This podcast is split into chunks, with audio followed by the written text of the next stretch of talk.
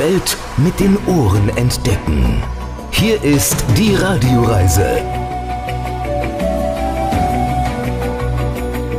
Sie hören die Radioreise mit Alexander Tauscher. Ich grüße Sie.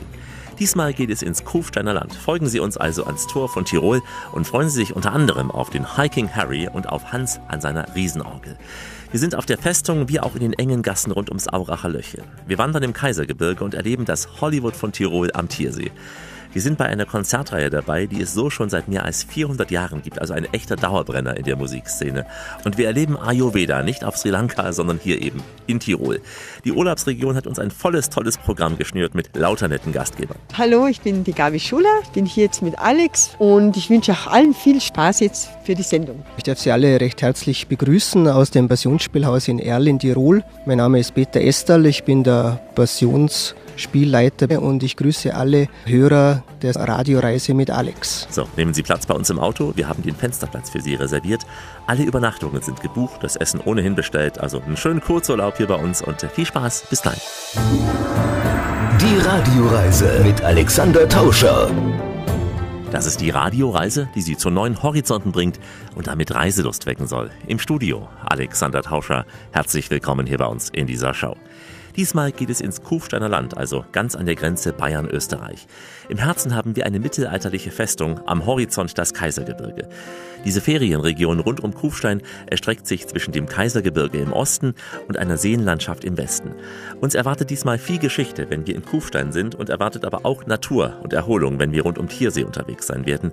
Und uns erwartet Kultur bei den Passionsfestspielen. Eine schöne Wanderung, wenn wir da starten, nämlich wo der Inn so richtig grün schön fließen soll. Wir starten nämlich jetzt am Tor zu Tirol. Sie hören es schon im Hintergrund, da wo der Inn so schön fließt mit der Musik, mit der bekannten. Die Geschichte auch gleich bei uns. Natalia Gebhardt ist unser Guide durch Kufstein, also auf geht's in die Perle Tirols. Kennst du die Perle, die Perle Tirols?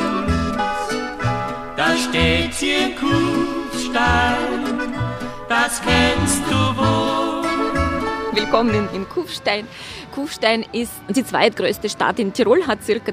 20.000 Einwohner, ist trotzdem für Tirol ziemlich viel. Die Hauptstadt Innsbruck hat ca.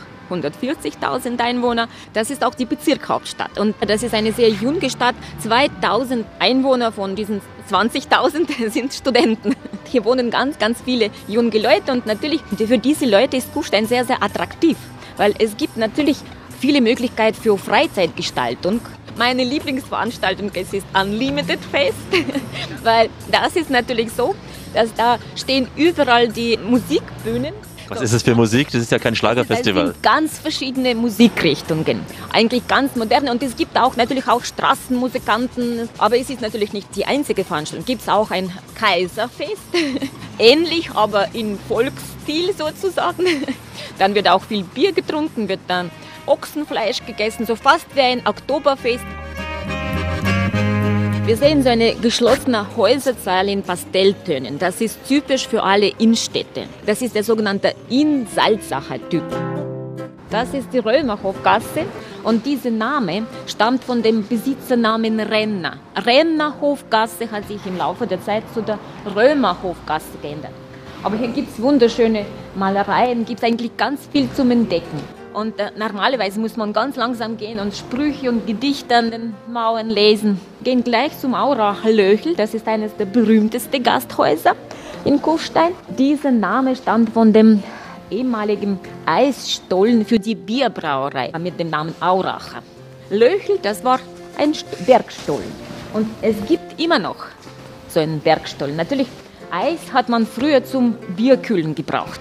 Das Aurach Löchert hat ja auch eine ganz besondere Form des Gebäudes. Also es geht so ein Zwischengang zwischen zwei alten Gebäuden. Ja, das, das Aurach Löchel also selber, das Gasthaus besteht aus zwei Gebäuden in so eine brückenartige Verbindung. Und ähm, in dieser Verbindung befindet sich der kleinste Brückenrestaurant in Tirol. So, im Prinzip, da steht ein Tisch mit zwei Stühlen und diese Plätze muss man für besonders romantische Anlässe reservieren. Zum Beispiel kann man Hochzeitantrag machen oder, oder Silberhochzeit.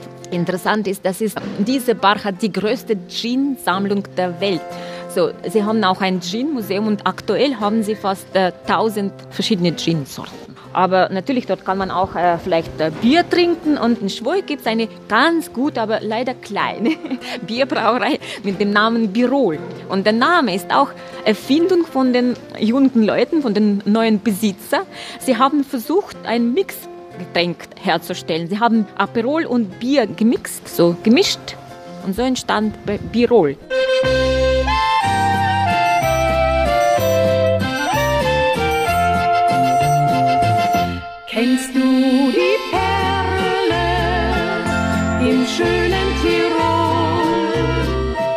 Jetzt sind wir an dem Ort, wo dieses berühmte Lied dokumentiert wird. Kufsteiner Lied. Das Kufsteiner Lied hat äh, Kufstein weltberühmt gemacht. Zu Perle von Tirol gemacht. Und äh, Karl Ganze war äh, der Autor des Kufsteiner Liedes. Und ähm, Karl Ganze war selber kein Kufsteiner, er, wurde in Brixlig geboren. Und er war als junger Mann im Krieg und gleich nach dem Krieg äh, kam er zurück nach Tirol, war da verheiratet, hatte eigene Familie. Er arbeitete, arbeitete eigentlich als äh, Busfahrer für die Post und er war kein gelernter Musiker. Er konnte nicht einmal die Notenschrift, aber er war sehr begabter Mann, sehr talentierter Mann und er musste für seine Familie ein bisschen verdienen. er konnte wunderbar mit einer Ziehharmonika spielen und er musizierte oft im Auracher Löchel oder in anderen Gasthäusern in Kufstein und bald nach der Kriegszeit hat er auch das Kufsteiner Lied komponiert. Nur damals, das Lied wurde in anderem Takt geschrieben, noch in Walzertakt. Das war natürlich nicht so spritzig, nicht so wie jetzt man das Lied kennt, wie man auf dem Oktoberfest das Lied singt. Und äh, es hat ein bisschen gebraucht, bis das Lied wirklich so populär geworden ist. Umrahmt von Bergen, so friedlich und still. Ja, das ist Kufstein, dort am Inn. Das Lied wurde in 70er Jahren zu meistgesungenen deutschsprachigen volkstümlichem Lied gekrönt. Es ist die beste Werbung für Kufstein sozusagen. Und natürlich Karl Ganze selber ist ein bisschen reicher geworden durch das Lied. Und er baute sogar ein Gasthaus mit dem Namen Perle Tirols. Karl Ganze ist auch in Kufstein begraben. Am Friedhof gibt es so sein Grabmal. Das Kufsteinlied muss einfach sein heute. Nun fragen Sie sich vielleicht, was das für ein besonderer Tiroler Dialekt bei unserem netten Guide Natalia war. Nun, Natalia ist vor vielen, vielen Jahren aus Russland ins Kufsteiner Land gezogen. Sie spricht hervorragend Deutsch, keine Frage, aber unser Radioreisemikrofon war eine besondere Erfahrung für sie. Mittendrin im Kurzurlaub am Tor zu Tirol. Das Kufsteiner Land ist heute unser Vorschlag für ein verlängertes Wochenende. Alexander Tauscher mit der Radioreise. Grüße Sie. Wir laufen weiter durch Kufstein und erleben hier den historischen Aufstieg unter den Schwingen des Habsburger Adlers. Der feudale Ritter und Renaissancefürst Maximilian I. Er hinterließ auch in Kufstein seine markanten Spuren. Dieser bedeutendste Monarch in Europa damals erweiterte die Kufsteiner Festung mit einem eindrucksvollen architektonischen Meisterwerk. Hier auf der Festung Kufstein, da trafen wir ihn, diesen großen Promi. Er wollte sich unbedingt nochmal persönlich hier bei uns in der Radioreise vorstellen. Wie schön, dass Sie den Weg zu mir gefunden haben. Darf ich mich vorstellen? Kaiser Maximilian I. aus dem Hause Habsburg. Einziger überlebender Sohn Kaiser Friedrichs III. und der Eleonore von Portugal. Ihr habt sicher schon von mir gehört. Maximilian I. und seinen bayerischen Gegner Hans von Pinzenau. 1504, zu dieser Zeit war Kufstein noch bayerisch und in diesem Jahr war in Bayern ein Krieg. Das war natürlich ein bayerischer Krieg, der sogenannte bayerisch-pfälzische Erbfolgekrieg oder der Krieg wird auch manchmal Landshuter Krieg genannt.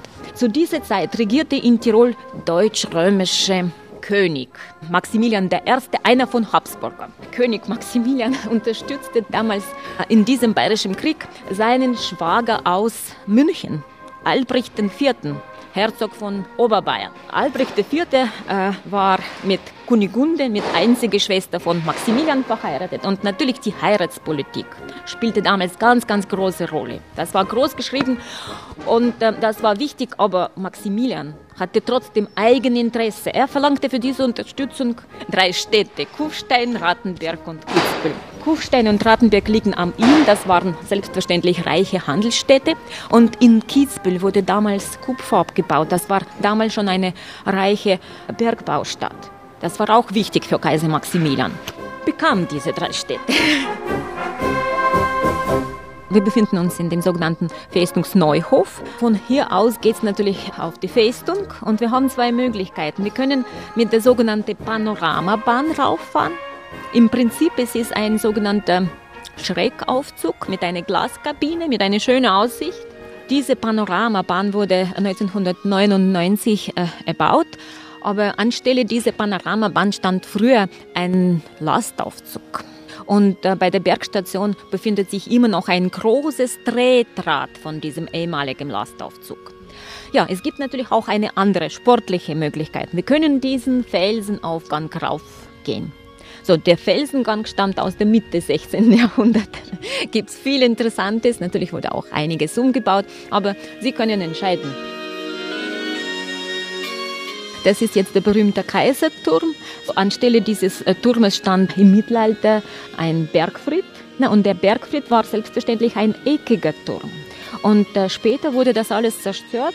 Maximilianische Kanonen haben das alles zerstört. Und äh, im Auftrag von deutsch-römischem Kaiser wurde die alte Burg zu einer moderneren Festung umgebaut. Und natürlich auch dieser Turm.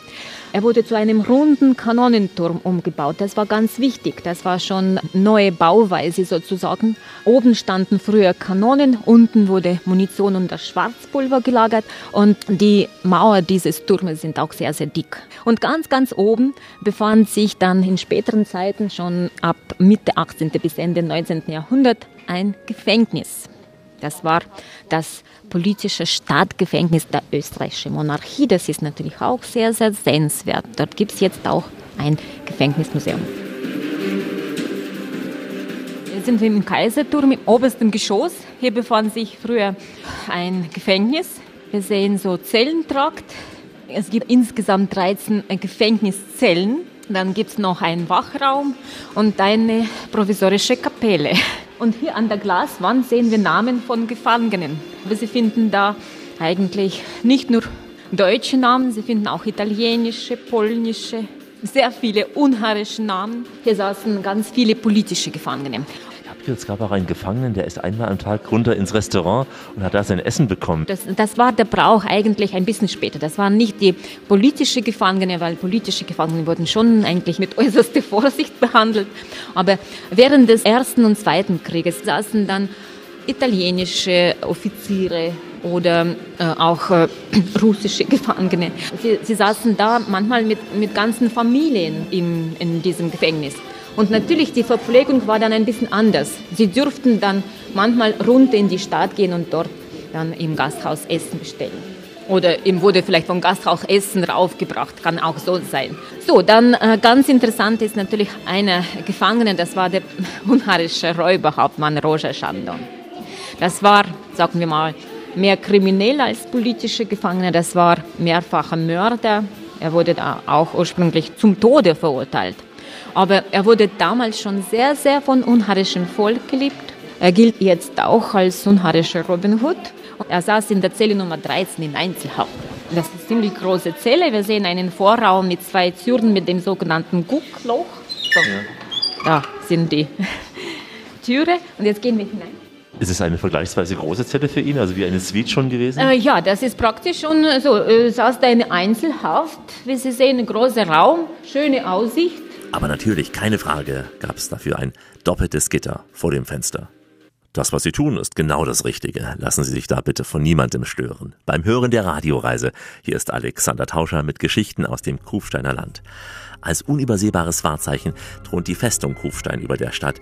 Sie ist ein beliebter Ort für Theater und Konzerte und jedes Jahr eine beeindruckende Kulisse des Operettensommers Kufstein. Da bin ich schon seit Jahren Stammgast. Und unübersehbar ist auch der Kaiserturm, knapp 21 Meter im Durchmesser.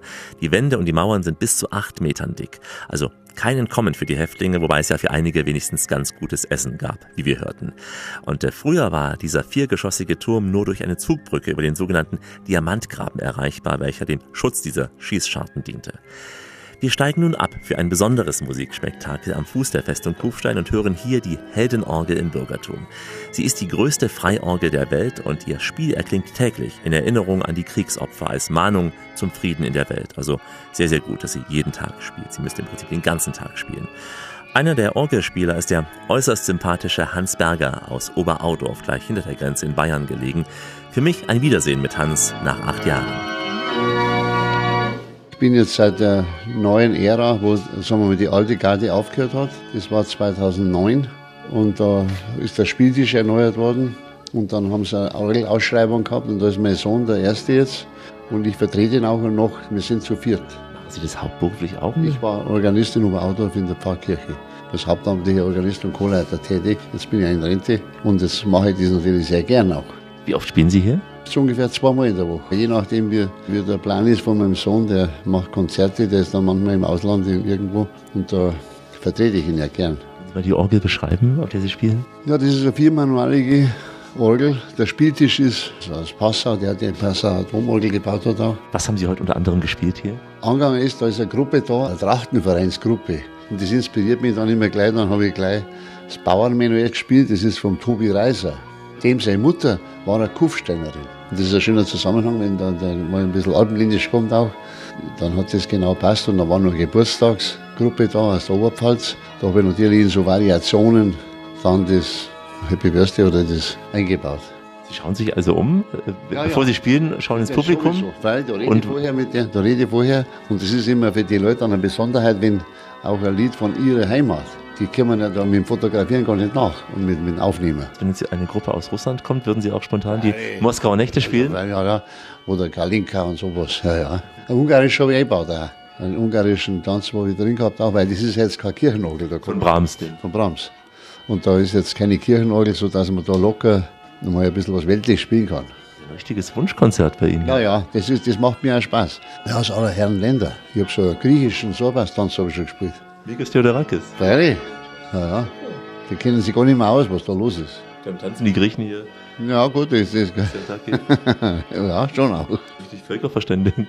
Das ist eine Völkerverständigungssache. Man muss das so sehen und darf das so sehen. Also ich bin da immer ganz begeistert, wenn jetzt zum Beispiel die Leute herkommen, die sind jetzt nicht unbedingt Orgelfans generell, die in der Kirche Orgelkonzert hören. Das sind da, da vielleicht 5% dabei, sondern das sind die Touristen, die kommen her und wollen die Orgel hören, aber jetzt nicht unbedingt 15 Minuten lange Orgelsymphonie oder, oder was Großes, sondern die, die Abwechslung ist da wichtiger und einmal ein Volkslied eingebaut, das was kennen.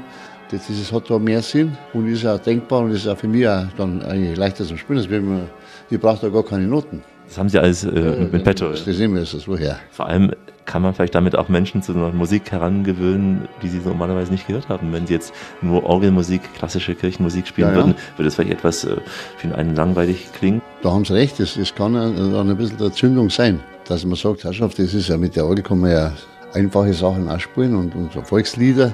Wenn Schulklassen sind, spielen sie wahrscheinlich Kinderlieder auch. Ja, da frage ich sie erst, welches Lied das singen wollen und kennen. Und das ist gar nicht mehr so üblich, dass die gleich ein Lied kennen.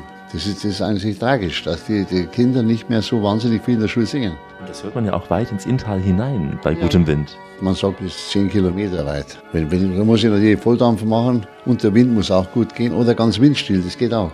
Bis ein Kaiser rein, über Kufstein hinweg auf alle Fälle. Es kann schon sein, dass man in ihrer Gemeinde Oberaudorf auch schon Ja, so weiß, nicht. was der Hans-Berger gespielt hat. So weit nicht, weil das, das muss die Luft in man muss hersehen. Sobald der Kurven drin ist, hat man keinen Empfang nicht mehr. Für die Kufsteiner hier ist ja dann jeden Mittag eine Art wirklich Mittagskonzert um 12. Ja, die machen dann meistens die Fenster zu. nein, nein, nein, das nicht. Das hören sie ja gern. Das ist ja, wenn Besuch da ist, dann ist das eine Attraktion. Das ist ja nun eine weltbewegende Sache eigentlich. Eine Freiluftorgel, die größte der Welt sowieso, dann hört man das so weit. Das ist wirklich eine, eine grandiose Sache. Wie lange wollen Sie noch spielen? Ohne Limit. Solange ich fahre mit dem Motorrad her meistens. Und da habe ich einen schönen Parkplatz unten da kann ich überall parken. Und da, da ist jetzt keine Grenze gesetzt. Gesundheitlich, wenn man gesund bleibt, das hoffe ich ja stark. Und dann ist man da immer auf einer angenehmen Sache, sodass mich das sehr freut. Das ist zu wünschen auch schon im Interesse der vielen Gäste, die hierher kommen. Ja gut, das freut mich natürlich schon. Die, die Gäste, wenn die wieder weggehen, müssen sagen, das war ein Erlebnis für mich. Das ist wichtig. Und dass man sich unterhält auch mit den Leuten und so weiter, das ist ja wahnsinnig wichtig. Dann hoffen wir, dass wir dann in acht Jahren wieder hier bei Ihnen sein können und Ihre Musik hören. Ja, in acht Jahren, das ist ja nicht mehr weit hin. Kann man es denn nicht zwischendrin schon mal? Gerne, gerne. Ja, ja. Applaus für Hans Berger auf seiner Riesenorgel. Und ich bin mir ganz sicher, es gibt ein Wiedersehen recht bald hier am Fuß der Festung Kufstein. Wir bereisen die Welt von A bis Z und heute entdecken wir K wie Kufstein. Schön, dass Sie uns in der Radioreise gefolgt sind. Hier ist Alexander Tauscher. Sommerfrische in den Bergen und Tiroler Gemütlichkeit. Das Ganze untermalt eben mit Musik heute auch von Hans Berger, die er uns hinterlassen hat. Das Lied von der Perle Tirols werden wir auch nochmal hören in anderen Variationen und äh, gehen jetzt aber auf ganz, ganz alte Musik zurück, denn schon seit dem Mittelalter sind Passionsfestspiele fest im Tiroler Kulturkalender verankert. Die Geschichte eben vom Leiden Jesus. Bayerische Wallfahrer hatten nämlich auf ihrem Weg nach Altötting im Jahr 1613 ein Osterspiel auf der Scheiben in Erl gesehen. Damit beginnt im Prinzip die Geschichte der Erler Passionsspiele. Das Spiel also vom Leiden und Sterben Jesus Christus, ein, um es modern zu sagen, Dauerbrenner hier. Während der Proben traf ich im Passionsspielhaus Peter Esda. Er ist einer von ganz, ganz vielen Laienschauspielern, die aller sechs Jahre ganz, ganz viel Zeit opfern, um dem Publikum eben dieses besondere Festspiel zu bieten. Peter ist außerdem noch eine Art Projektleiter bei diesem Spektakel. Das äh, Passionsspiel in Erl hat schon eine über 400-jährige Tradition, geht zurück auf ein Bestgelübde, das 1613 abgelegt worden ist und seitdem wird in Erl Passion gespielt. Passion heißt ja das Leben Jesus, wenn Sie mal beschreiben, worum es geht in diesem Spiel. Die Leidensgeschichte Jesu, die beginnt bei unserem Passionsspiel mit dem Palmsonntag, mit dem Einzug Jesu in Jerusalem und erstreckt sich dann über die ganze Karwoche, über das Abendmahl, dann über die Gefangennahme Jesu, Verurteilung bis hin zum Karfreitag, wo Jesus dann ans Kreuz geschlagen wurde. Und das Spiel endet dann mit der Auferstehung Jesu. Das zieht sich ja über mehrere Stunden. Wie viele Teile sind es und wie lange dauert es in Summe? Ja, es sind zwei Teile. Das Spiel beginnt um 13 Uhr und wird ungefähr zweieinhalb Stunden dauern mit einer halbstündigen Pause. Selig die Frieden stiften, denn sie werden Söhne und Töchter Gottes genannt werden.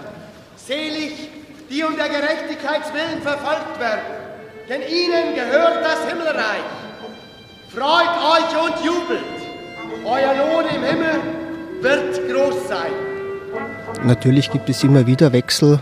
Das ist auch vom Alter bedingt der Schauspieler. Rollen, die man als junger Schauspieler übernehmen konnte, geht dann mit der Zeit nicht mehr. Also wechselt man zum Beispiel vom römischen Soldaten dann zum Apostel, vom Apostel, wenn man ein gewisses Alter erreicht hat, eventuell zum Hohen Rat als hoher Priester. Also so verändern sich die, die Rollen im Laufe der Zeit. Ja, es werden auch immer wieder neue Leute für Rollen entdeckt. Es kommen immer wieder Junge nach. Das sind alles äh, Einwohner aus Erl. Es dürfen ja nur Erlerinnen und Erler mitspielen. Ganz egal, ob das jetzt die Musiker sind, ob das die, die Schauspieler sind, die Sänger. Also es sind nur Laiendarsteller, die alle sechs Jahre auf der Bühne stehen und dann ihr Hobby sozusagen dann über ein halbes Jahr lang ausüben. Wie kann man das Ganze finanzieren? Weil Sie ja, denke ich mal, nicht von Ihren Einnahmen hier leben können. Sind Sie ein Verein? Wer stützt Sie? Der Passionsspielverein ist der größte Verein in Erl. Hauptsächlich wird das Ganze finanziert durch den Kartenverkauf. Sie haben ja seit Ende der 50er Jahre hier ein eigenes Passionsspielhaus. Auch das ist etwas Besonderes. Sehr rustikal, sehr hölzern. Auf der einen Seite modernes Ambiente von der Architektur her drin, aber doch sehr alt. Ja, es ist sehr alt, dieses Haus, aber in der damaligen Zeit, Ende der 50er Jahre, war das eigentlich ein sehr, sehr gewagtes Unterfangen, ein solches Haus in so ein kleines Dorf hinzustellen. Also die Pioniere der damaligen Zeit, da kann man nur den Hut davor ziehen, auch von den Dimensionen her, dass sie es gewagt haben, ein Haus zu bauen mit einer Kapazität von 1500 Zuschauern, weil sie hätten ja sagen können, ja, 500 Zuschauer, das genügt auch. Die Leute sind da wirklich mit dem eigenen Kapital hinter dieser Sache gestanden, haben das ganze eigene Kapital auch zum Teil aufs Spiel gesetzt und Gott sei Dank ist es aufgegangen. Es gibt nach wie vor zum Beispiel keine Heizung im Haus und man traut sich auch keine Heizung einzubauen, denn dieses Haus hat eine so überragende Akustik. Es wurde schon oft gesagt, äh, dass dieses Haus eines der besten Akustiker in ganz Österreich hat und deshalb äh, traut man sich ja da nichts zu verändern. Rom ist auserwählt. Rom ist auserwählt. Woher kommt Ihr Publikum? Sind das Tiroler oder auch welche, die extra deswegen herkommen? Alle sechs Jahre heißt ja auch eine lange Wartezeit für die Fans. Ja, also die Besucher kommen aus ganz Österreich und wir haben sehr, sehr viele Besucher aus dem süddeutschen Raum. Wobei nicht nur der süddeutsche Raum, es gibt auch sehr, sehr viele Busunternehmen weiter nördlich aus Deutschland kommen. Wir haben Publikum aus Südtirol, aber wir haben auch Publikum, äh, das teilweise aus ganz Europa zu uns kommt und die Passionsspiele sehen möchte. Man fragt sich ja, wenn etwas so gut läuft und so beliebt ist, warum ist dann nur alle sechs Jahre? Sie könnten ja erstens mehr Einnahmen haben, zweitens noch mehr Konstanz reinbringen, wenn Sie jedes Jahr oder jedes zweite Jahr spielen würden. Oder so wie die Operettenfestspiele hier in Kufstein im Wechsel ein Jahr, ist da ja Musical, ein Jahr Operette. Warum nur alle sechs Jahre? Ich glaube, dass das ganz wichtig ist, dass da ein längerer Abstand dazwischen ist. Denn äh, wenn man sich jetzt die Operettenspiele in Kufstein anschaut, äh, da hat man es ja zum großen Teil mit, mit Profis zu tun.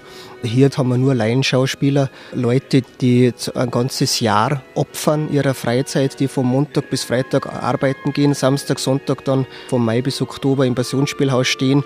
Und wenn das jetzt jedes Jahr oder alle zwei Jahre wäre, dann würde die Bevölkerung, glaube ich, nicht mehr so mitmachen, wie sie momentan mitmacht. Alle sechs Jahre, da kann man sie wieder aufraffen. Ja, da sieht man, da hat man jetzt wieder ein Ziel und denkt sich, ja, jetzt ist wieder Passionsspieljahr und jetzt hält die ganze Gemeinde wieder zusammen und versuchen, möglichst viele Zuschauer nach Erl zu bringen.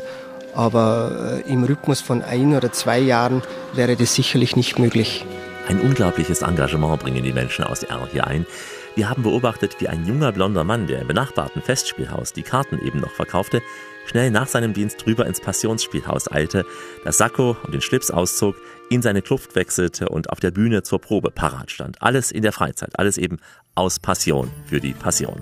Unsere Passion ist das Reisen, die Welt mit den Ohren entdecken. Wir halten die Ohren weiter auf für neue Geschichten aus dem Kufsteiner Land. Wie immer an dieser Stelle, auf Weiterhören. Die Welt mit den Ohren entdecken. Hier ist die Radioreise mit Alexander Tauscher. Richtet auf eure Lauscher, denn hier spricht der Tauscher. Der Alexander grüßt sie alle miteinander und wünscht auf diese Weise eine schöne Radioreise. Heute ein Kurzurlaub im Kufsteiner Land und äh, dabei auch kaiserliche Momente, denn wir laufen jetzt in das Kaisertal. Ein markanter Taleinschnitt ist dies zwischen dem zahmen und dem wilden Kaiser gleich hinter Kufstein. Hier beginnt die Wanderung am sogenannten Kaiseraufstieg in Epp-Eichelwang und uns wird begleiten unser netter Wanderguide Harald Löffel. Wir sind gestartet am Kaiseraufstieg äh, bei den Treppen, bei den zwei großen Parkplätzen im Tal unten, sind dann diese 345 Stufen hinaufgegangen und äh, befinden uns jetzt also ein Stück vorm Feitenhof. Diese 345 ja, Stufen äh, wirken gar nicht so viel. Also wenn man sie hört schon, aber es war schneller vorbei. Ja, es geht eigentlich dann doch recht schnell. Wir sind ein paar Mal stehen geblieben, haben die Aussicht genossen, zum Beispiel auf die Kufsteiner Festung äh, nach Kiefersfelden hinüber. Und wenn man dann ein bisschen was erzählt, und ich sage auch immer zu meinen Gästen, am besser, man geht etwas langsam unten das Ganze an, nachher kommt es einem überhaupt nicht lang und schwierig vor. Wir hatten ja schon die ersten kleinen Aussichten, zunächst nach der ersten Kurve. Also es waren immer so kleine Aussichtspunkte, wo sich Halbkreis aus dem Wald herausgebildet hat. Auf mhm. Kufstein zum Teil, auf das mhm. mhm. Inntal. Als erstes hatten wir ja den Blick auf Kufstein. Und da haben wir dann die Festung gesehen, den Zeller Berg. Bei ganz schönem Wetter würde man dann den Pendling voll sehen und hinauf in Richtung Rofan-Karwendel-Gebirge.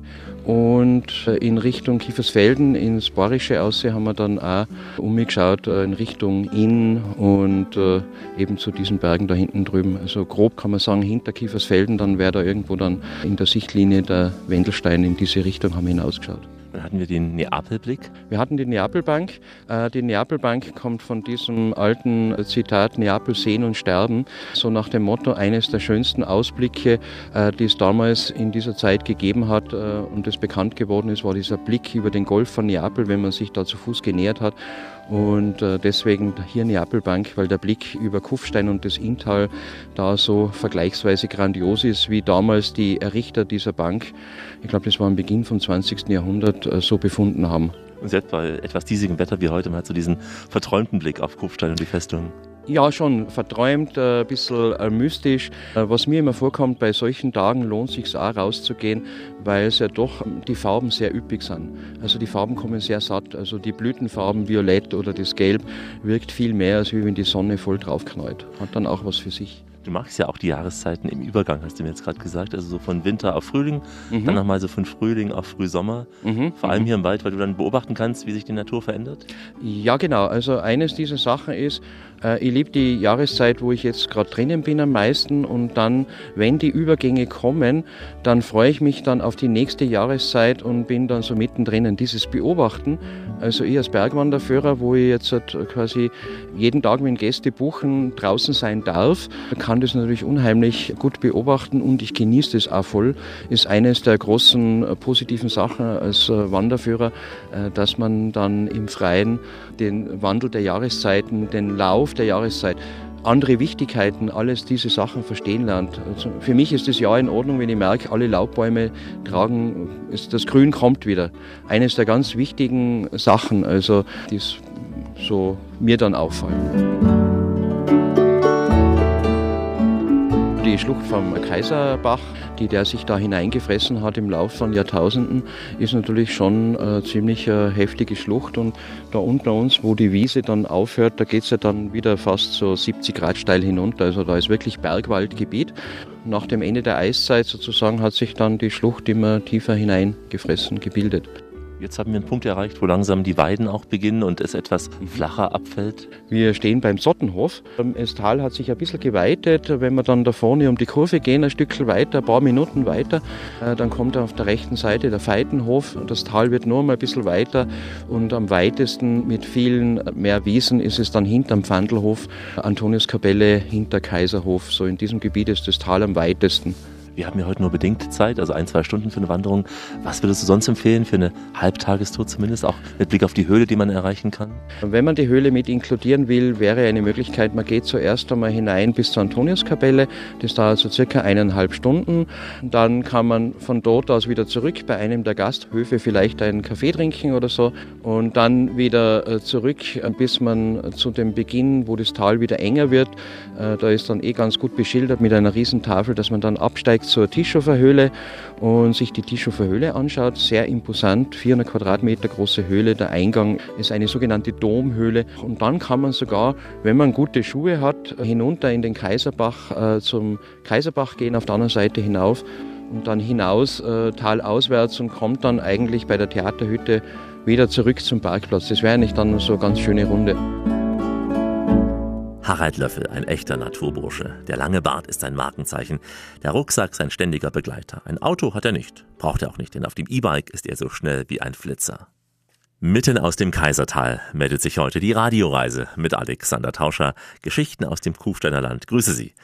Wir haben uns eine der schönsten Wanderungen im Kaisergebirge ausgesucht, und zwar den Kaiseraufstieg von Epp-Eichelwang aus. Es ist ein Weg, bei dem ich ab und zu mal schon ins Schnaufen kam, aber bei dem unser Guide Harald das Ganze mit links absolviert hat. Ist ja auch kein Wunder, er ist schon seit Kindheitszeiten da unterwegs, wird uns gleich erklären. Harald würde sicher auch mit links den weiteren Aufstieg schaffen, hinauf zum Stripsenjochhaus. Rückzug geht's dann über Hinterbärenbad zur Anton Karg Gedenkstätte. Da wird dann das Rauschen des Kaiserbachs immer leiser, bis es fast gar nicht mehr zu hören ist. Speziell dieser Platz hinten dann, wo sich das Tal so schön aufgeweitet hat, der tolle Blick auf die Berge vom Kaisergebirge ist mit der 2344 Meter hohen Elmar Heut, der Westwand des Totenkirchels, dem Stripsenjoch und dieser Kapelle, die das meist fotografierte Objekt im Kaisertal ist, ist sehr, sehr schön anzuschauen und nicht umsonst wurde das Kaisertal 2016 in neun Plätze, neun Schätze einer Fernsehshow zum schönsten Platz Österreichs gewählt. Und diese Berge kennt man ja auch als Fernsehzuschauer, wenn man auch keine Naturfilme schaut, allein schon wegen des Bergdoktors. Ja, ist allerdings der Bergdoktor genau gegenüber auf der anderen Seite, aber man kennt natürlich dann sozusagen die Berge von der Hinterseite, also für Bergdoktor-Fans, die jetzt äh, dorthin fahren und sich das anschauen und dort wandern, ist sicher auch der Kaisertal mal als Alternative einen Ausflug wert. Du wanderst schon seit Kindheitszeiten? Ja, also das, was wir heute da gehen, das bin ich, glaube ich, das erste Mal, kann ich mich erinnern, ich glaube fünf Jahre alt oder so, da bin ich da schon gegangen. Also ich könnte euch dann auch Geschichten erzählen, wo der Weg früher war, welche Bäume da mal gestanden sind, äh, die dann umgefallen sind, weil sie besonders imposant waren und solche Sachen. Also ja, ja man hat so seine Erinnerungen, ganz toll. Und du kannst ja beurteilen, hat sich die Natur hier sehr verändert in diesen naja, ich weiß ja, wie alt du bist, aber sag mal, im letzten halben Jahrhundert? Ja, ich finde schon, es hat sich schon einiges verändert. Also zum Teil Pflanzenzusammensetzung. Man hat so das Gefühl, Bäume sind je nachdem an ein paar Stellen wieder ein paar weniger geworden. Aber im Großen und Ganzen befinde ich, die Veränderung ist nicht so groß, dass man sagen kann, es ist jetzt schade drum, sondern es, ich sehe das eher noch als drei Viertel voll, das Glas. Und es ist nur genügend Schützenswertes, Wunderschönes da. Also, dass man, es ist immer nur so viel da, dass man sagen kann, wir müssen aufpassen, dass das bewahrt bleibt, äh, was wir haben. Was es aber garantiert vor 50 Jahren noch nicht gab, waren Tai Chi-Kurse hier im Gebirge. Das gibt es jetzt inzwischen. Ja, Im Sommer, so am Fuße vom Kaisertal, haben wir ein kleines Nachmittagsprogramm Kennenlernen von Tai Chi, diese äh, innere Kampfkunst, äh, die aus China zu uns gekommen ist und die dafür sorgt, dass man oder eine der Möglichkeiten ist, dass man besser in seine innere Mitte, in seine Balance kommen kann mit diesen langsamen, bedächtigen Bewegungen. Man bewegt sozusagen den Körper um seine Mitte herum und äh, lernt sich selber besser kennen, achtsame Bewegungen. Ich würde sagen, ich mache jetzt nicht diesen Kampfsport, wo man dann wirklich kämpft, sondern ich nenne es eher den Kampf in mir drinnen, diese Sache diszipliniert jeden Tag zu machen. Das ist so mein Kampf, also von wegen innere Kampfkunst, meinen inneren Schatten, Schattenboxen so zu bekämpfen. So würde ich jetzt sagen, dieses Tai Chi.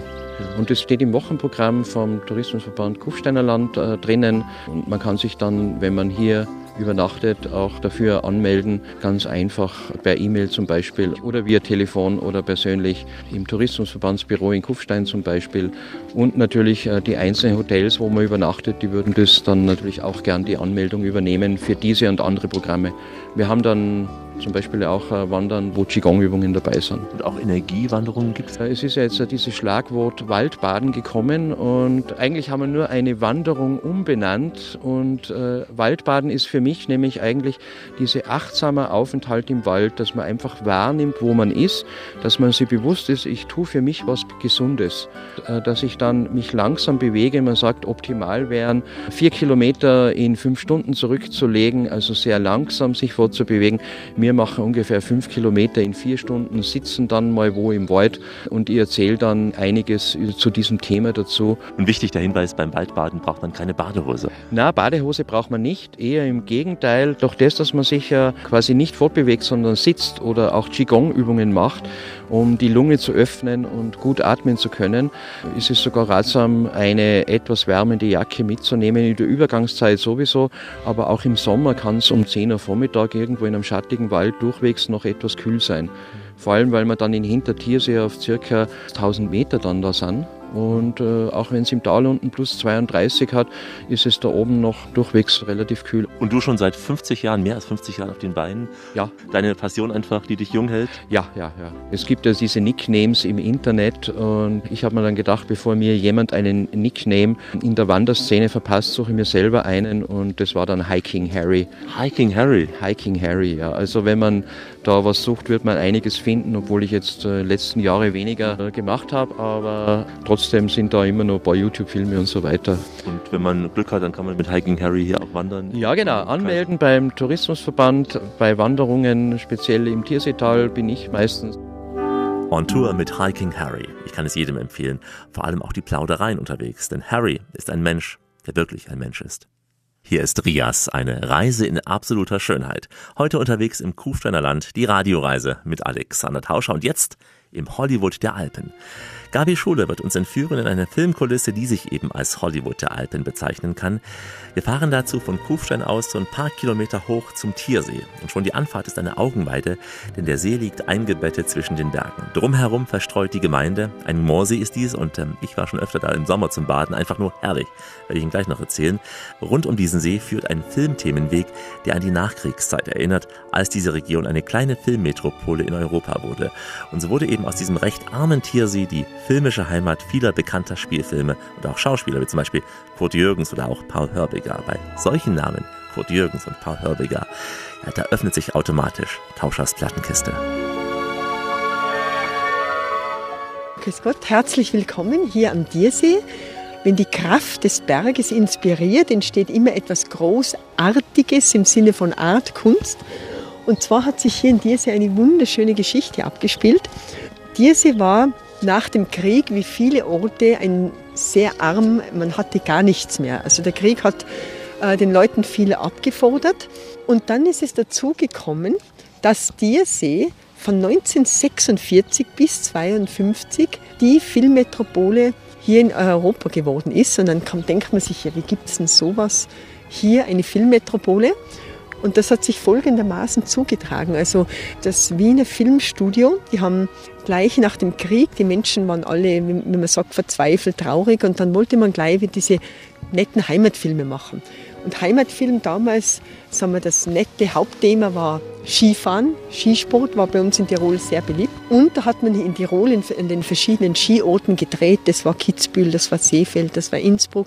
Und da hatte sich zugetragen der Zufall, dass ein junger Kufsteiner Bursche, der war bei dieser Filmgesellschaft angestellt als Träger, also als ein Hilfsarbeiter. Und dann hat der Regisseur damals gesagt, wir brauchen unbedingt irgendwie so eine Art Halle, dass man auch Innenaufnahmen oder dass man die ganzen Sachen lagern kann. Da war ja natürlich Land auf, Land ab überhaupt nichts vorhanden, weil eben kurz nach dem Krieg. Und dann ist diesem Kufsteiner Burschen, diesem jungen Burschen, dann hat der so geistesgegenwärtig gesagt, ich weiß was. Und ihm ist eingefallen, dass in Diersee dieses Passionsspielhaus, das war während dem Krieg ein Gefangenenlager und war natürlich auch ramponiert bis zum geht nicht mehr. Und dem ist es einfach eingefallen, hat sie gedacht, ja, das ist jetzt groß genug, ah, da könnte man was reingeben. Und dann ist der Innsbrucker Regisseur mit ihm hierher gefahren und dann haben sie sich das angeschaut und dann haben sie gesagt, haben sie gesagt ja, okay, wenn die Tierseher versprechen, dass sie in kürzester Zeit diese Halle auf Vordermann bringen, dann wird hier gedreht. Und da war der Geist, der Bürgermeister und auch andere Leute, die jetzt da ein bisschen geistesgegenwärtig waren und halt gesehen haben, da wäre eine Chance, um Arbeit zu bekommen, die haben dann einfach zusammengeholfen. Ja, und so ist dann das entstanden, dass da wirklich diese Filmleute hierher gekommen sind diese Nachkriegsromantik im Film, die begann hier quasi. Ja, hier in Diersee war es auch wunderschön mit dieser Nachkriegsromantik. Man hat hier eben Heimatfilme gedreht. Man hat sich einfach gesehnt wieder nach so romantischen Dingen. Und da ist zum Beispiel der erste Film, Wintermelodie hat er geheißen. Hauptdarsteller war eine, eine Dame, die eine Sportlerin war. Und die ist da angehimmelt worden von vier fashion jungen äh, Männern, auch Skifahrern. Und dann hat es natürlich noch den Vater gegeben, der streng auf seine Tochter aufgepasst hat und die natürlich äh, froh war, wenn die Annäherungsversuche der jungen Männer da nicht geglückt sind. Und die Männer, das war das Nette, die hatten eben so eine Art Ratgeberbuch, wie pirscht man sich an eine Frau heran. Und da ist halt zum Beispiel gestanden, dass man halt mit schönen Worten wie du bist so schön wie eine Rose und dein Haar leuchtet wie Tautropfen in der Morgensonne. Und das haben die Burschen eben angewendet und beim ersten Annäherungsversuch des ersten Burschen ist das Mädchen natürlich hinweggeschmolzen über diese Romantik. Und als aber der zweite, dritte, vierte dasselbe gesagt hat, dann hat sie gemerkt, das ist eben künstlich aufgesetzt, die haben das irgendwo rausgelesen. Gell? Und dann haben die Burschen natürlich auch nachgelesen, oh, jetzt ist das schief gegangen. Dann haben sie nachgelesen, ja, was macht man jetzt, wenn man so einen Fehler, ja, jetzt muss man mit Blumen aufkreuzen und einen schönen Spruch hineinschreiben und dann mit Blumen da um Verzeihung bitten. Und das haben die natürlich auch wieder gemacht. Als der Erste mit den Blumen kam, das Mädchen wieder dahingeschmolzen vor Romantik, wie man so schön sagt. Und als der zweite, dritte, vierte, beim vierten hat sie den Blumenstrauß dann genommen und hat den ihm nachgeschmissen. Also, und so spielt halt die ganze Handlung. Und zum Schluss gibt es natürlich das schöne Happy End. Dass dann Wer hat gewonnen? Einer dieser Burschen, ich glaube, das war dann der Amerikaner. Der Skilehrer war ohnehin ja damals ja, und Skilehrer, ein Sexsymbol. Ja, ja. Eben, ja, also die Skilehrer haben es damals leicht gehabt. Also Skilehrer, das waren die Traummänner. Der Herr Skilehrer, der ist ein Fischerbur, dem fliegen die Skihaselherzen fast von selber zu. Sehr interessant auch, wie man damals ja arbeiten hat müssen mit der Trickkiste. Und da ist einmal eine Szene gedreht worden, wo eine Dame ein schönes Abendkleid braucht. Und natürlich hat Zweit und Breit da kein schönes Abendkleid gegeben. Und dann hat eine Inquisiteurin, eine Schneiderin, die hat sich dann so beholfen, ein trägerloser Badeanzug war das Oberteil, Unterteil hat man einen schönen Rock aus einem Vorhang genäht, dann der Gürtel war so ein Gummiband, dann hat man natürlich auch keinen trägerlosen BH gehabt.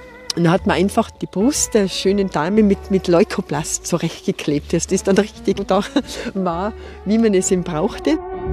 Ja, Improvisation ist alles. Weitere kleine Geschichten aus einer großen Zeit am Tiersee, gleich bei uns. In Farbe und Stereo und heute auch noch mit dem ersten Farbfilm. Die Radioreise mit Alexander Tauscher aus dem Hollywood der Alpen in Tirol. Ich grüße Sie. Das Tierseer Atelier war nach dem Zweiten Weltkrieg eine Zeit lang das modernste Filmstudio Österreichs. Neben Garderoben und neuen Schminkräumen wurden damals auch Ateliers für Filmarchitekten und Filmhandwerker gebaut.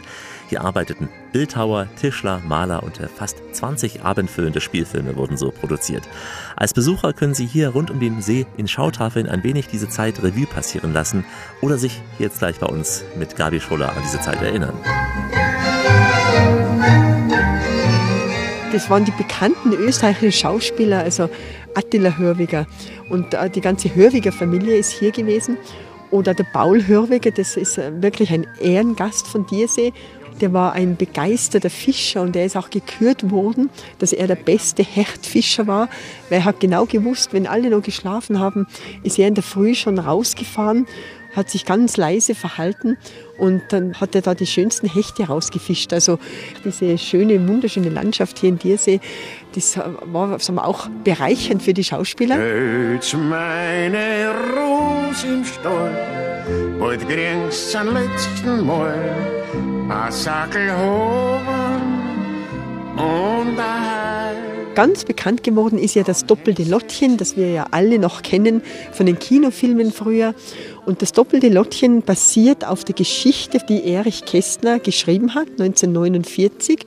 Und er selber hat auch das Drehbuch dann dazu geschrieben. Das war ihm auch ein bisschen ungewöhnlich. Und äh, das doppelte Lottchen handelt eben von diesem Zwillingspaar. Die Eltern leben getrennt, geschieden. Das war nach dem Krieg ja auch also eine neue Thematik, weil Scheidung, das hat es ja nicht so oft gegeben. Und da war, hat eben der Vater hat mit der einen Tochter in Wien gelebt und die Mutter mit der anderen Tochter in München. Und die zwei Mädchen, die haben so ein Ferienlager gehabt und das Ferienlager hat sich hier abgespielt in Diersee. Ist dein Vater schon lange tot? Ich weiß nicht. Mutti spricht nie von ihm und fragen will ich nicht. Ich kann mich an meine Mutti gar nicht mehr erinnern. Früher stand auf Vatis Flügel ein Bild von ihr. Der Ort damals hat im Film Seebühl geheißen. Und diese Mädchen haben sich kennengelernt und haben dann gemerkt, dass sie Geschwister sind, dass sie zusammengehören. Und die beiden Mädchen haben dann beschlossen, dass sie die Rolle tauschen. Da ist dann das eine Mädchen zum Vater und die andere, und da hat es dann diese netten Verwicklungen und Verwechslungen gegeben. Und dann ist eben ein Mädchen krank geworden und dann das Happy End war halt, dass dann praktisch die Familie wieder vereint wurde. Sechs Jahre war das eine Hochblüte hier. Und anschließend sind diese Filmstudios, als sich dann das alles nach dem Krieg wieder erholt hat, wieder abgewandert nach München, nach äh, Berlin, nach Wien. Also da haben sie dann dort wieder in den größeren Städten die Filmstudios eingerichtet. Gell? Cinema, Cinema, unsere bunte Kinowelt. Cinema,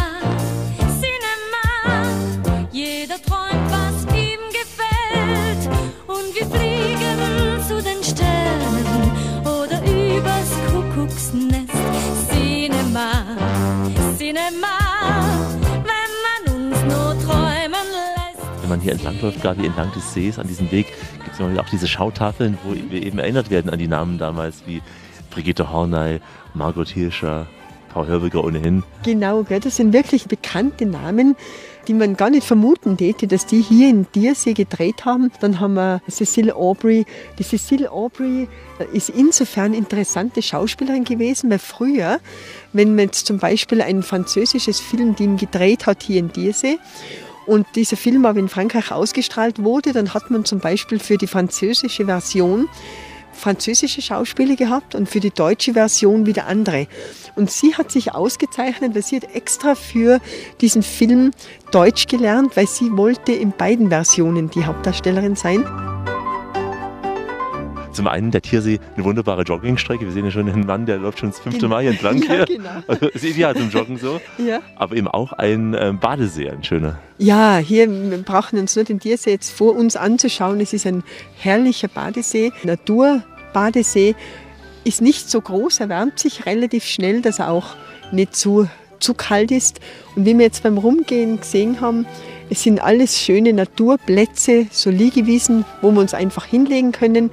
Es ist nur ein kleiner Bereich, der ist verbaut, wo eben dann auch ein Bademeister ist und man hat den ganzen Tag die Sonneneinstrahlung hier. Also es ist wirklich Erholung pur. Er wirkt recht dunkel. Liegt es an dem Untergrund, weil hier Moor ist? Ja, sagen wir, das Dunkle ist immer so, äh, alle Bergseen schimmern so schön dunkel smaragdgrün, weil äh, die Bergseen, da sind ganz viele Mineralteilchen äh, im Wasser enthalten und das macht dann das aus. Das Sonnenlicht wird dann so reflektiert, dass dann alle Bergseen haben so eine schöne dunkle Farbe. Der Tiersee, ein toller Badesee. Ruhig, natürlich und eben auch noch diese Kulisse. Ich war schon öfter hier gewesen beim Baden, vor allem auch dann, wenn das Wetter nicht ganz so ideal war. Aber auch da, allein schon der Blick aus dem Wasser auf die Berge, der lohnt sich, um selbst eben bei schlechterem Wetter den Sprung ins nicht ganz so kühle Nass hier zu wagen. Die Radioreise mit Alexander Tauscher geht langsam in die Schlussetappe. Heute das Kufsteiner Land. Und ganz am Ende ein kleiner Hauch Indien, aber nur ein ganz kleiner. An einem der schönsten Orte Tirols, dem Hochplateau des Tierseetals auf etwa 900 Metern Höhe, da können Sie eine Ayurveda-Kur machen, und zwar im Sonnenhof. Tirol meets India, so heißt hier das Motto. Ayurveda besteht ja neben den Massagen und den so herrlichen Ölgüssen auch aus gesunder Ernährung. Und die Zutaten, die kommen hier quasi direkt vor der Haustüre. Der Landwirt Christoph Schurian, der kümmert sich nämlich auf einem nahegelegenen Bauernhof um die vielen Kräuter unter anderem. Bei ihm wachsen auch noch Mangold, Tomaten, Bohnen, Erdbeeren und Kürbisse, die alle ja auch in der Ayurveda-Küche zum Einsatz kommen. Bio sind auch seine Eier, also die von den Hühnern. Der Honig, vieles, vieles mehr. Chris ist einer, der seinen Job wirklich liebt, wie Sie gleich hören. Kräutermäßig bauen wir die typischen Kräuter, die in Österreich wachsen, von Schnittlauch, Petersilie, Salbei, Rosmarin, Thymian, Borretsch, Minze, Melisse. Es ist bei uns alles Bio, so wie es wächst. Das Unkraut wächst genauso gut wie alles andere bei uns auf dem Hof, weil wir einfach es wachsen lassen und das händisch dann bearbeiten. Ja, das Unkraut jäten ist dann viel Arbeit. Du bist ja selber jetzt hier als Landwirt tätig, aber gelernt was ganz anderes. Wie kam es dazu? Das war eigentlich mehr ein Zufall. Ich bin gelernter Koch. Also früher habe ich die Produkte aus der Kiste genommen und ausgepackt und verarbeitet zum Essen. Und das Interesse war von mir immer schon da. Und bei vielen Sachen ist äh, Learning by Doing. Es funktioniert nicht immer alles beim ersten Mal. Aber es ist ein schöner Job, wo man jeden Tag wieder was Neues lernt. Und äh, ich möchte nicht mehr kochen gehen. Also die Lebensmittel produzieren macht mir mehr Spaß, wie sie verarbeiten. Und auch dieses bei Wind und Wetter draußen zu arbeiten, stört dich nicht mehr? Ach, stört mich überhaupt nicht. Also früher war es mir immer wichtig, der Arbeitsplatz in der Küche, du hast immer was zum Essen gehabt und es war immer fein warm. Im Sommer dann meistens zu warm. Und so äh, jetzt bei Wind und Wetter draußen natürlich, wenn es regnet und kalt ist, ist es nicht so angenehm, aber ich arbeite lieber draußen in der Natur, wie das jetzt in der Küche stehe oder in einem Büro sitzen würde brauchst du auch keinen Sport mehr nach der Arbeit, weil du immer dich bewegst, hier draußen bist? Äh, braucht man eigentlich nicht, aber ich mache trotzdem noch Sport nach der Arbeit. ich tue Fahrrad fahren und im See vor der Haustür viel schwimmen gehen und Berge gehen und ich habe einen Drang für sowas. Ja. Wenn es zu warm ist am Nachmittag im Hochsommer, wenn es 30 Grad hat, dann fängt man halt schon um 5 in der Früh an zum Arbeiten und schaut, dass man der Hitze aus dem Weg geht. Am Mittag macht man dann ein paar Stunden Pause, da kann man eben schön am See unten liegen und dann am Abend, wenn es kühler wird, geht man wieder arbeiten. Das Ganze auch noch mit diesem Panoramablick jetzt hier. Ah ja, die Lage ist vom Hof ist wunderschön. Für mich keine Chance, dass ich wieder in die Küche gehe. Also ich weiß nicht, was da passieren müsste, dass ich nochmal Koch wäre. Ich tue immer noch gern privat kochen, aber als Job brauche ich es nicht mehr. Ne? Es ist zu viel Stress. Ich sage, ich habe hier viel körperliche Arbeit und viel zu tun, aber ich habe keinen Stress weil man kann nur eines nach dem anderen machen. Als Koch, wenn da eine Bestellung kommt und die brauchen jetzt sofort äh, zehn Schnitzel und, und fünf Steak und das, dann muss man das machen. Und wenn ich jetzt äh, meine Erdbeeren fünf Minuten später setze oder eine Stunde später setze, da passiert nicht so viel. Ja. Du machst ja auch einen echt entspannten und glücklichen Eindruck. Also hat sich auch verändert, das Leben. Ja, mein Leben hat sich extrem verändert. Von Saisonsarbeiter im Skigebiet als Koch zu Bauer in Tiersee auf dem Land. Also ich war, glaube ich, immer schon ein sehr entspannter Mensch, aber das an der Natur arbeiten, ich glaube, das tät viele Leute nicht schaden. also da bin ich mir sicher, dass da weniger Burnout gibt, wenn die Leute mehr in der freien Natur sind und solche Jobs auch machen würden. Chris, ein echter Kerl, also wie gemacht für die Arbeit hier auf dem Bauernhof. Ein Job, der ihn glücklich macht. Man sieht's ihm an und man muss sagen, kein Wunder in dieser wunderbaren Landschaft. Wir waren mit der Radioreise ja nur ein kurzes Wochenende im Kufsteiner Land, eigentlich viel, viel zu kurz und deswegen bieten wir Ihnen wie immer die kostenfreie Urlaubsverlängerung. Die gibt's bei uns unter www.radioreise.de, der Podcast fürs Nachhören, wann immer Sie wollen, wo immer Sie wollen und vor allem auch wie oft auch immer Sie wollen. Von hier aus können Sie auf ganz, ganz viele weitere Reisen nach Tirol mit uns gemeinsam gehen, ob nun nach Innsbruck oder an den Aachensee, ob in den Kaiserwinkel oder auch ins Stubaital. Also wir haben Tirol so oft wie kaum ein anderes Land besucht. www.radioreise.de. Die Fotos und Texte finden Sie in den Blogs und die aktuellen Infos wie immer bei Facebook und überall da, wo der moderne Mensch heute noch so unterwegs ist. Ich verabschiede mich in ein paar Sprachen der Welt, die Sie auch hier am Tor zu Tirol hören können. Goodbye, au revoir, das Vidania, ciao, adio, marhaba und shalom. Und Sie ahnen es, was Ihnen die echten Tiroler hier zurufen. Na klar, servus.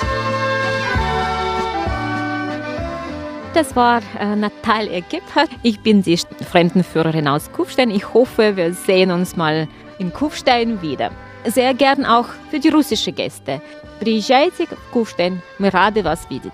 До скорой встречи, до свидания. Radioreise mit Alex, das ist doch eine tolle Sache. Ich freue mich, wenn Sie wiederkommen und mein Name ist Hans Berger.